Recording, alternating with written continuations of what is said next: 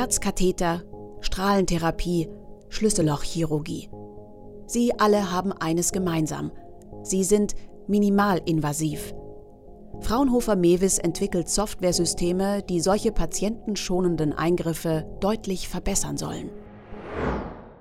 Die Spannbreite der minimalinvasiven Eingriffe ist groß. Bei der Schlüssellochintervention ist die Operationswunde sehr klein. Der Eingriff erfolgt per Endoskop.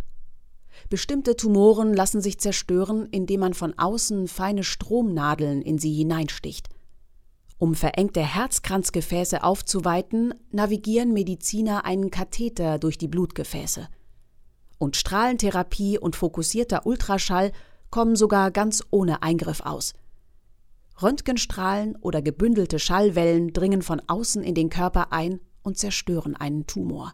Also es geht dabei hauptsächlich darum, die Beeinträchtigung des Patienten möglichst gering zu halten, dadurch, dass man die Öffnung möglichst klein hält und dadurch der Patient schneller wieder gesund wird und weniger lang im Krankenhausaufenthalt haben muss.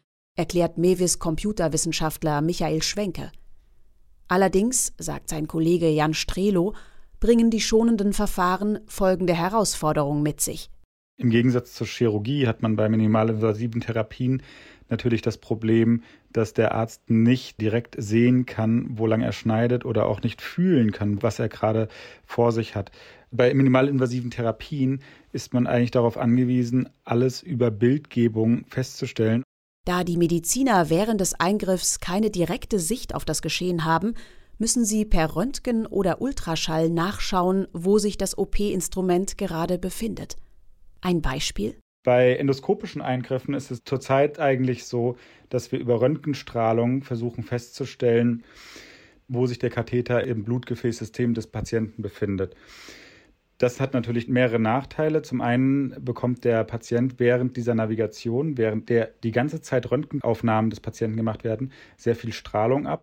Ebenso wie das Personal, das dieser Strahlung ja fast täglich ausgesetzt ist. Hinzu kommt, für die Mediziner ist es nicht einfach, den Katheter zum Ziel zu führen.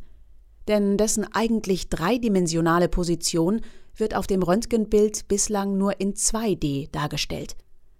Deshalb entwickelt Fraunhofer Mewis mehrere Verfahren, die die Strahlenbelastung verringern und die Navigation erleichtern sollen. Bei einem dieser Verfahren wird der Katheter mit einer speziellen Glasfaser kombiniert. Tritt Laserlicht durch diese Faser, lässt sich mit einem raffinierten Mechanismus messen, wie stark die Faser gerade gekrümmt ist. Dadurch können wir dann eine Voraussage treffen, wo sich dieser Katheter im Patienten befindet und damit dem Arzt helfen, vorausliegende Hürden in der Navigation besser zu überwinden. An Phantomen hat das Team das neue Verfahren schon getestet. Mit Erfolg. Doch es gibt noch andere Herausforderungen, zum Beispiel bei der minimalinvasiven Behandlung der Leber. Das Problem? Wenn man atmet, bewegt sich auch die Leber. Und diese Bewegung macht Schwierigkeiten bei einer Therapie, bei der ein gebündelter Ultraschallstrahl einen Lebertumor zerstören soll. Vereinfacht gesagt, es ist deutlich schwieriger, ein bewegtes Ziel zu treffen, als ein ruhendes. Michael Schwenke. Mit der Atembewegung bewegt sich zum Beispiel die Leber bis zu fünf Zentimeter, je nachdem, wie tief eingeatmet wird.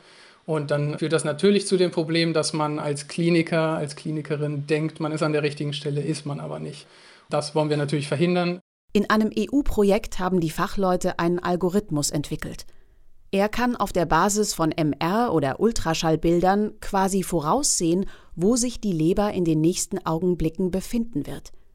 Damit lässt sich der gebündelte Ultraschallstrahl so ausrichten, dass er immer den Tumor trifft. Und jetzt versuchen wir diese Technologie auf weitere Anwendungsfelder zu übertragen. Das heißt, von dem fokussierten Ultraschall hin zu anderen Interventionen, wie zum Beispiel Strahlentherapie, zu nadelbasierten Interventionen, zu Biopsieunterstützung, zu quasi allen Interventionsarten, wo das Sinn macht. Und das Team arbeitet daran, auch größere Bewegungen der Patienten per Software ausgleichen zu können, zum Beispiel Körperdrehungen. Auf lange Sicht besteht unser Ziel darin, unsere Verfahren in einem Softwaresystem zusammenzufassen. Fasst Jan Strelo zusammen. Damit könnte man den Medizinern vieles abnehmen und sie sowohl vor, während als auch nach dem Eingriff unterstützen. Im Endeffekt ließen sich dadurch minimalinvasive Methoden präziser und sicherer machen.